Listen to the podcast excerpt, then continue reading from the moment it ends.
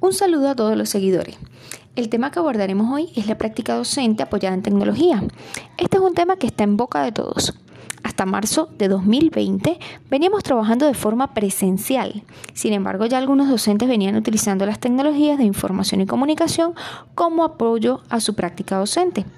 En la actualidad, la situación del COVID-2019 nos obligó a utilizar de forma exclusiva recursos y estrategias apoyados en TIC a lo cual Quintero y Hernández en el año 2005 citan las tecnologías no solamente modifican el trabajo docente, sino que también podríamos decir que transforman la, la, propia identidad docente, ya que el uso de las TIC no solo obliga al profesorado a crear y reorganizar nuevos espacios y ambientes de aprendizaje, sino que también obligan al profesor a aprender a reconstruir y cambiar sus propios esquemas mentales y procesos de enseñanza.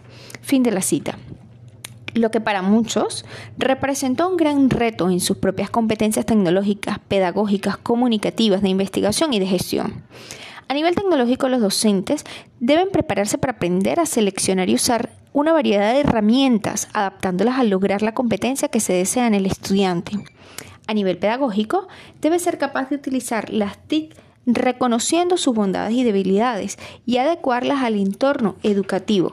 Esto debido a que existen muchas herramientas y recursos que son muy buenas, pero presentan publicidad que distrae y desvía al estudiante de la meta que se desea lograr.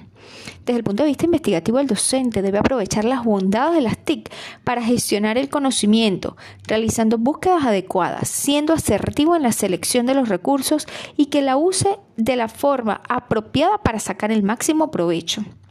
Con respecto a la competencia comunicativa, el docente debe establecer un contacto y relacionarse en espacios virtuales a través de diferentes medios, de forma síncrona y asíncrona. Aunque para algunas personas el hecho de comunicarse por medios virtuales les parece más sencillo, es algo que no podemos tomarnos a la ligera, pues a diferencia de la presencialidad, donde las palabras exactas que usa el docente se las puede llevar el viento, en la virtualidad todo queda escrito, grabado o respaldado de alguna manera, y el estudiante puede acceder y repetir múltiples veces las palabras u orientaciones docentes. En relación a la competencia de gestión, el docente debe planificar pensando en esos recursos y estrategias tecnológicas que empleará para el logro de los objetivos, considerando aspectos como conectividad, horas de dedicación del estudiante, entre otros. No se trata de abarrotar al estudiante en un volumen de información que no pueda manejar, sino en seleccionar aquellas estrategias o recursos que aporten significativamente al proceso de enseñanza. Fácil, no lo creo.